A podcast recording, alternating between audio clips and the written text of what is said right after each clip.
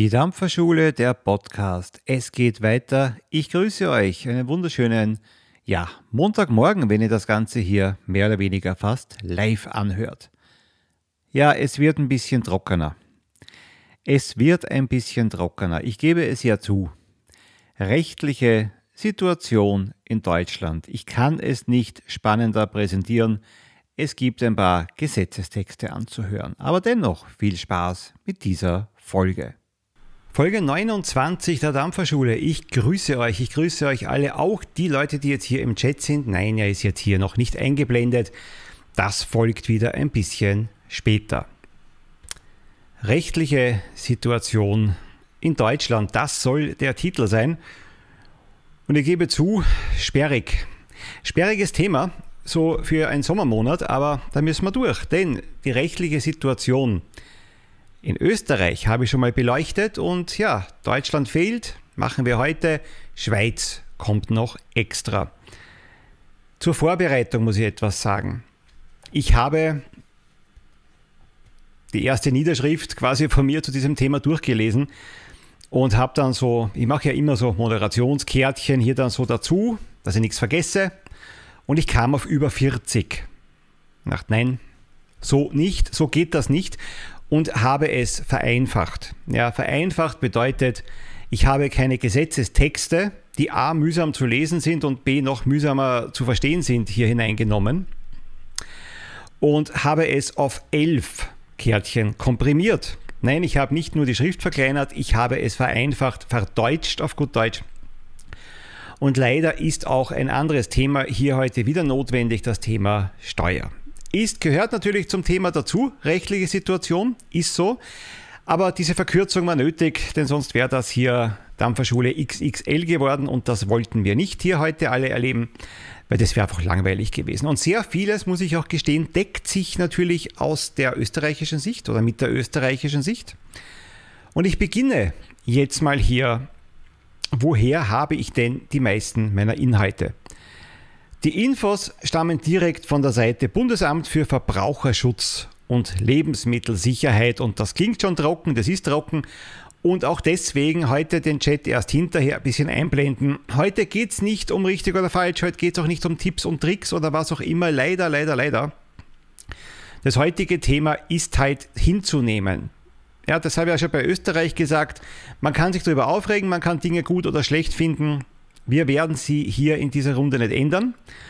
Und kurze Meinungsäußerungen gerne, wenn ich hier durch bin mit dem Text meinerseits, sonst lenkt mich das ein bisschen hier ab. Also, Bundesamt für Verbraucherschutz und Lebensmittelsicherheit. Was schreiben die denn? Das Tabakrecht enthält Vorschriften hinsichtlich der Qualitäts- und Sicherheitsanforderungen an E-Zigaretten und Nachfüllbehälter mit den E-Liquids.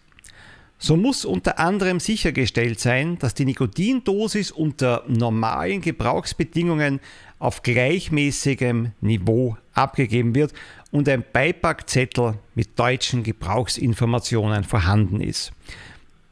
Alleine der letzte Teil mit den Gebrauchsinformationen und Beipackzettel, muss ich gestehen, sehe ich nicht, sehe ich nicht überall, aber auch das nehmen wir jetzt mal so hin. Mit dem zweiten Gesetz zur Änderung des Tabakerzeugnisgesetzes wurde seit 2021 der Anwendungsbereich des Gesetzes um nikotinfreie E-Zigaretten und Nachfüllbehälter erweitert. Somit gelten in Deutschland die Anforderungen aus dem Tabakrecht für nikotinhaltige und nikotinfreie E-Zigaretten und E-Liquids. So gilt auch für nikotinfreie E-Liquids zum Beispiel das Verbot für den Einsatz bestimmter Inhaltsstoffe, die ein erhöhtes Risiko für den Verbraucher darstellen. Was sind denn diese Inhaltsstoffe? Greife ich mal ganz kurz vor. Sogenannte CMR-Eigenschaften dürfen nicht vorhanden sein. C, also Cäsar, Martha, äh, Richard. Cäsar steht für karzinogen, also krebserzeugend.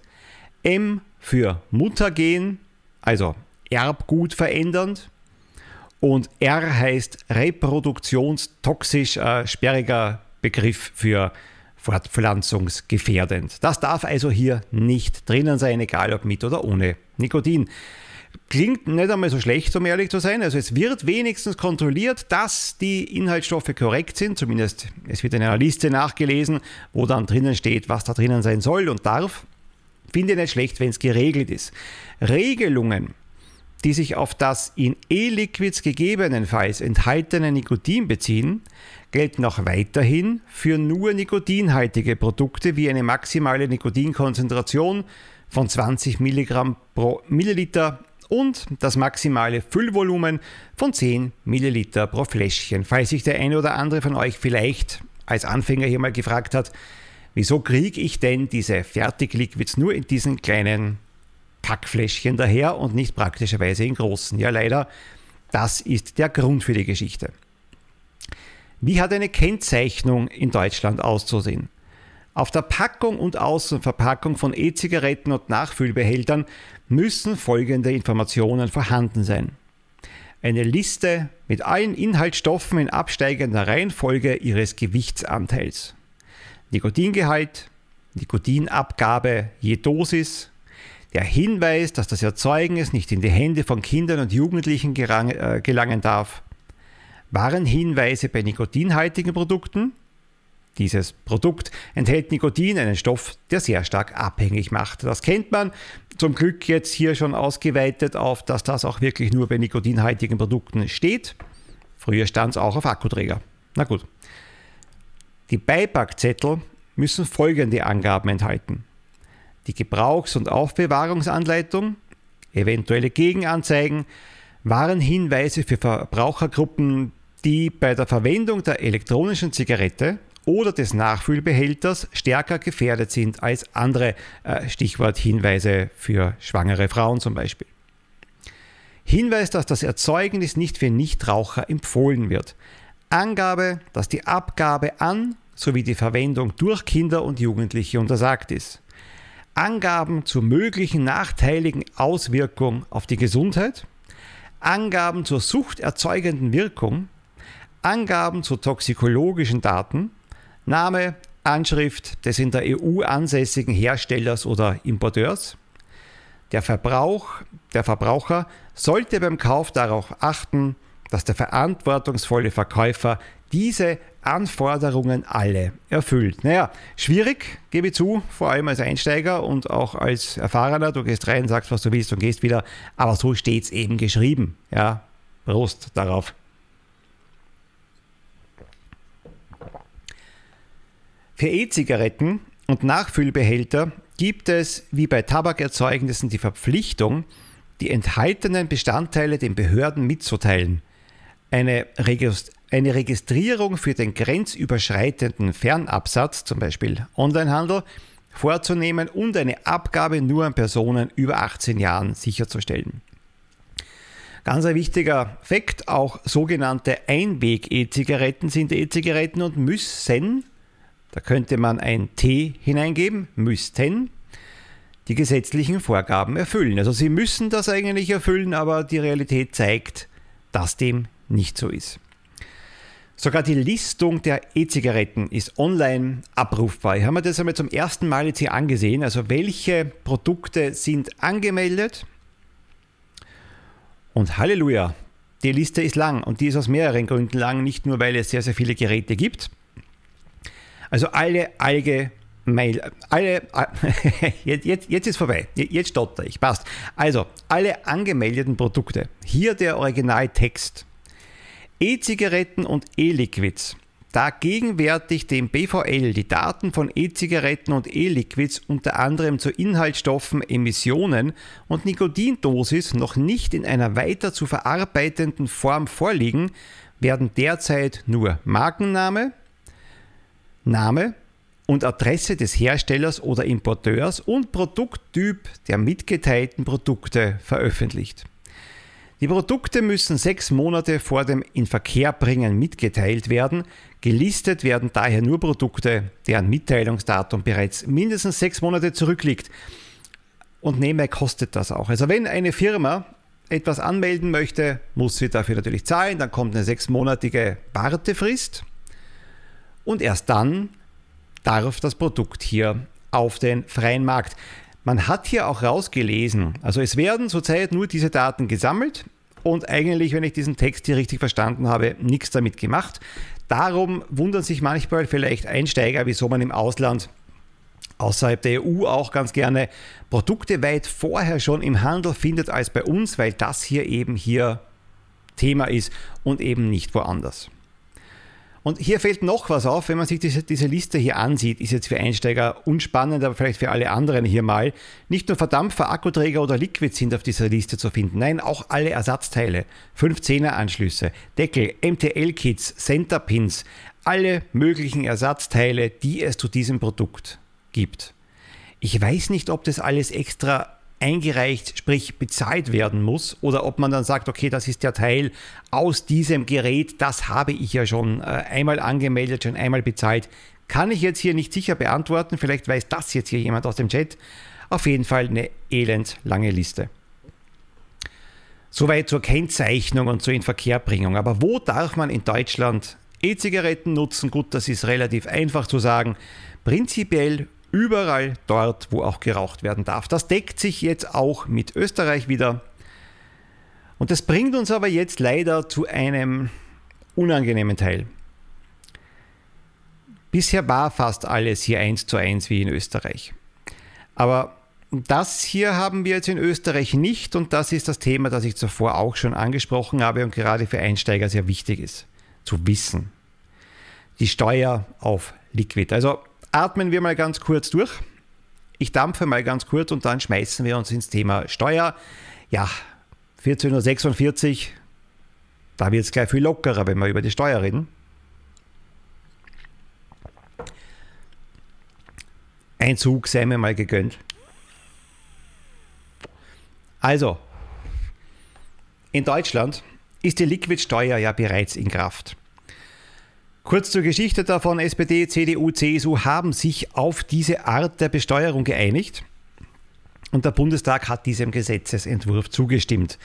Demnach werden alle ab dem 1.7.2022 hergestellten nikotinfreien und nikotinhaltigen Flüssigkeiten für E-Zigaretten mit 0,16 Euro je Milliliter mit der Tabaksteuer besteuert. In vier Schritten soll es bis 2026 dann auf 0,32 Euro je Milliliter hochgehen. Davon sind eben auch Shortfill-Liquids, Aromen, Basen, Nikotinshots betroffen.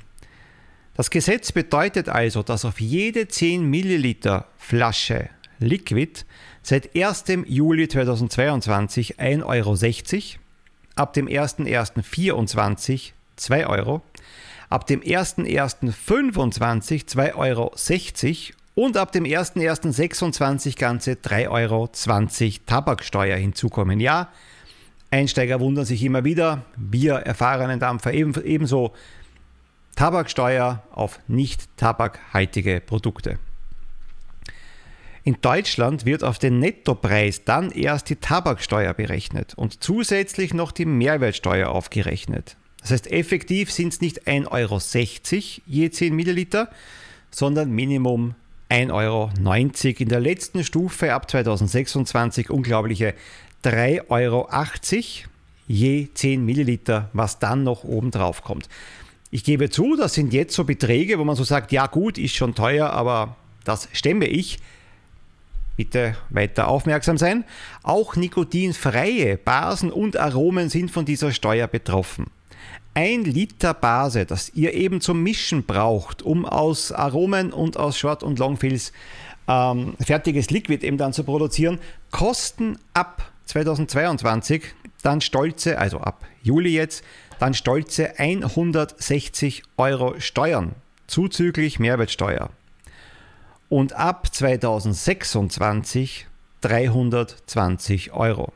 Statt bisher irgendwas zwischen 10 und 20 Euro. Also, im Endeffekt würde es dann inklusive der normalen Mehrwertsteuer bis 390 Euro hochgehen. Ja, da haben schon einige gekotzt. Ich kann es nachvollziehen. Das trifft Österreich noch nicht. Mal sehen, was da die Zukunft bringt. Noch unglaublicher ist es, wenn man das in Prozent umrechnet, nämlich ein Liter Base wird dann, also 2026, mit über 4000 Prozent Steuern, also Tabak- und Mehrwertsteuer belastet. Äh, Nikotinshots übrigens, oder Nikotinshot übrigens nur mit fast 480 Prozent. Welche Produkte unterliegen jetzt dieser Steuer? Alle Flüssigkeiten, die zum Dampfen genutzt werden. Auch die Einzelkomponenten, also Propylenglykol, Glycerin, wenn sie zur Verwendung in E-Zigaretten verkauft oder eben gekauft werden. Äh, ein steuerfreier Verkauf auf anderem Wege stellt eine Steuerstraftat dar, so die Aussagen des Ministeriums und des Zolls. Achtung, wie meine ich das? Selbst der Erwerb der Rohstoffe, Propylenglykol, Glycerin, Lebensmittelaromen, auf anderem Wege und die darauf folgende Verwendung in einer E-Zigarette, das ist jetzt wichtig, stellt laut Zoll eine Steuerstraftat durch den einzelnen Dampfer dar.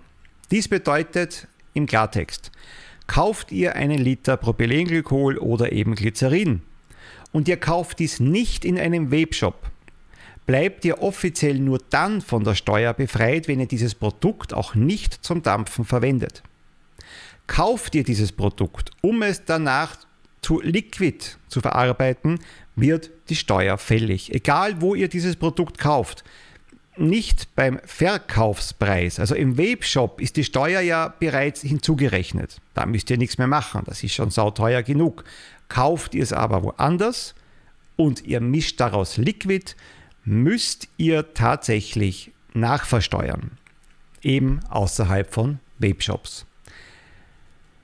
Hierfür gibt es aber eine Übergangsfrist zumindest bis zum 12.02.2023, sodass vor dem 1.07. hergestellte Flüssigkeiten bis dahin noch ohne die neue Steuer abverkauft werden können. Aber nochmal, kauft ihr die Flasche Propylenglykol außerhalb von einem Webshop und habt vor, damit zu mischen, seid ihr steuerfrei. Habt ihr gemischt, steuerpflichtig. So, und jetzt wird es eben skurril. Also ihr kauft eine Flüssigkeit, die alleine für sich stehend steuerfrei ist. Denn außerhalb des Webshops A kommt das oft genug vor, dass man dieses Produkt irgendwo verwenden kann. Äh, und man geht eben auch außerhalb eines Webshops nicht gleich davon aus, dass ihr das eben zum Vapen kauft. Und erst wenn ihr daraus Liquid gebastelt habt, greift die Steuerpflicht. Klingt nicht logisch, ist aber so. Ja? Insgesamt muss man natürlich eines sagen. Wer kann es kontrollieren und wie wird es exekutiert? Aber wir sind ja in der Dampferschule. Wirklich schlimm ist diese Sache für die Vape-Shops, denn denen fällt natürlich ziemliche Einnahmequelle weg. Aber nein, ich erkläre hier nicht, wie ihr eine Steuer umgeht. Ihr als Zigaretten, als E-Zigarettennutzer und ehemals Zigarettennutzer geht also brav in den Webshop, kauft dort die Base, kauft Liquid, Kauft Shortfill, Longfill, was ihr wollt, kauft die Nikotinshots und mixt das Ganze dann zusammen und zahlt ganz, ganz viel Geld dafür. Das hier ist zumindest hier mal die offizielle Geschichte aus der Dampferschule zu diesem Thema Steuern. Ja, wahrscheinlich ist das das hitzigste Thema. Ich schalte jetzt mal hier den Chat dazu. Und ich gehe jetzt hier nicht komplett vom Anfang an durch, aber zumindest hier mal ungefähr so bei dem Thema Steuern. Da möchte ich dann doch auch etwas hören. Vielleicht ist jemandem was aufgefallen, dass ich mir irgendwo versprochen habe. Ich glaube es nicht. Ich habe es kontrolliert, denn steuerrechtlich jetzt hier wichtig etwas von mir zu geben, ohne vom Steuerrecht Ahnung zu haben, ist natürlich eine heikle Sache. Ja, deswegen habe ich alles hier so gegengecheckt mit mehreren Quellen und so weiter und bin eben auf das gekommen. Bin aber natürlich auch bereit, hier ganz, ganz klein zu werden und zu sagen, nein, da habe ich mich wirklich verschaut. Wenn euch da was aufgefallen ist, bitte raus damit. Ansonsten lese ich das hier einmal so durch, ob jemand was geschrieben hat. Denn da reicht ja oft ein Wort bisschen verdrehen und die Aussage ist dann ganz andere. Und dann wird es schwierig. Ja, Black Agent schreibt, das Thema ist echt so trocken wie mein Garten. ja, es tut mir leid. Ich habe nicht gesagt, dass Steuerrecht bzw. rechtliche Situation in Deutschland ein lockerflockiges Thema ist. Das ist so für Ende Juli, Anfang August. Puh, naja. Aber es musste weg, es musste weggearbeitet werden. Ja,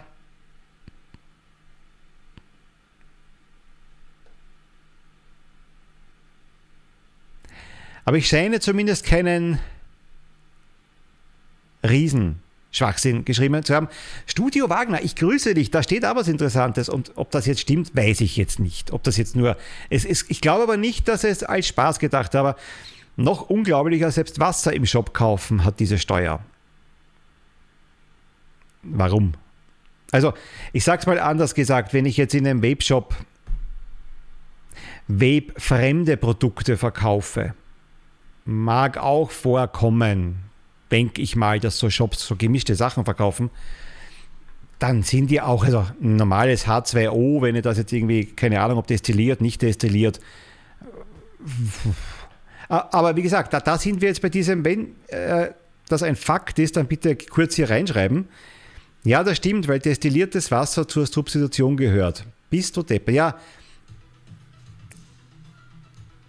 Da doch jetzt gleicher Hintergrundmusik, das passt natürlich für Dampflokomotive. Danke für dein Follow vor sieben Minuten. Aber jetzt hat es gerade so gepasst. Ja, ja, nicht Wasser zum Trinken. Ja, das habe ich, ich, ich glaube, verstanden. Also tatsächlich, destilliertes Wasser hat dann auch nochmal obendrauf die wunderbare Steuer. Darauf trinken wir doch einmal Wasser, das passt, das ist steuerfrei. Halleluja.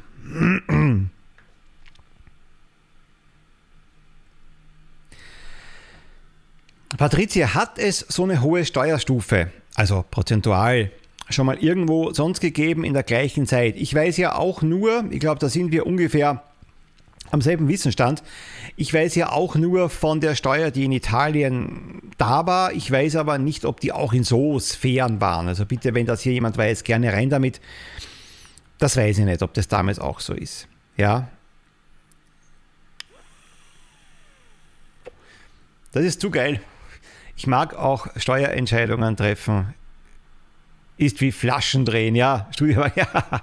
Scheinbar ist es wirklich willkürlich. Aber das ist halt hier in der Dampferschule trotzdem falsch. Wie gesagt, darüber zu philosophieren. Es ist so, wir müssen es jetzt einfach so hinnehmen, ob politisch da was dagegen gemacht werden kann, ob da etwas durchgeht, wird man alles sehen. Fakt heute, am, weil es ja nicht weiß, 30. Juli 2022 ist das eben das Gesetz. Ja.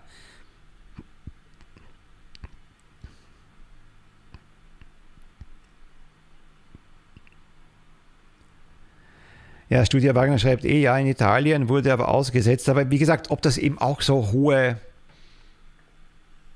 auch so hohe Steuern dann waren, also ob das vom Prozentsatz her so übertrieben war, weiß ich nicht, ja.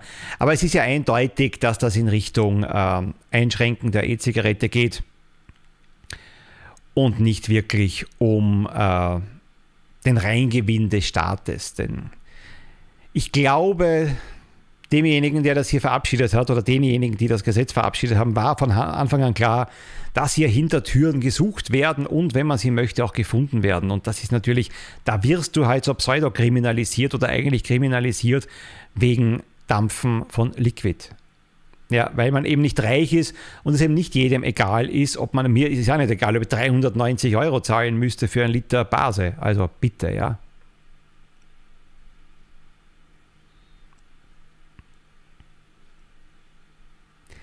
Wenn es eine Steuerzwecksnutzung meiner Couch gibt, bin ich im Arsch. noch nicht, noch nicht, aber wer weiß, was da kommt.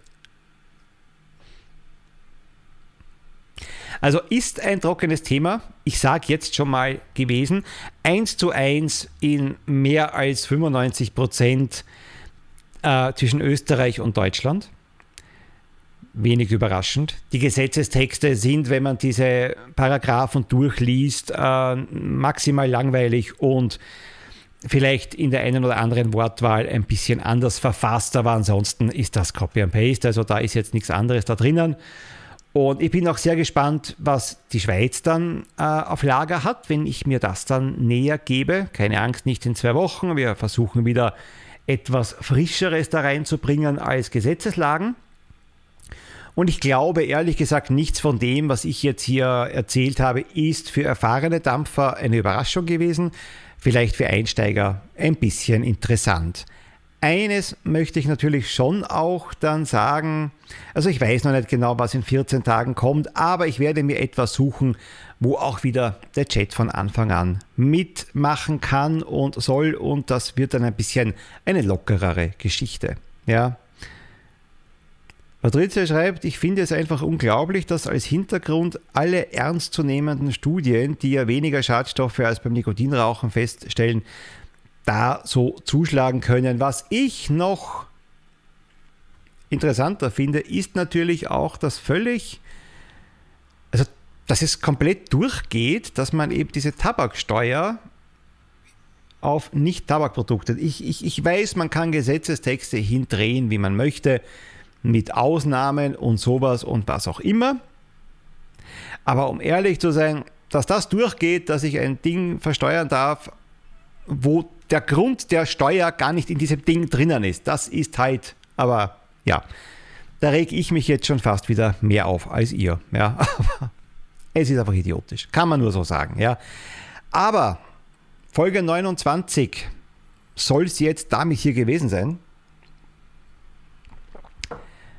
Ich wünsche eine schöne Zeit bis in 14 Tagen. Dann kommt auf jeden Fall die nächste Folge. Und ich bin gespannt, was da alles passiert, was für ein Thema wir durchnehmen. Ihr werdet die Ersten sein, die es erfahren. Macht es gut. Tschüss. Ich hoffe, ihr seid noch mit dabei. Kontakt.dampferschule.com, das wie immer. Die Feedback-Adresse für all eure Nachrichten. Ansonsten, wir hören einander in 14 Tagen. Macht's es gut. Tschüss.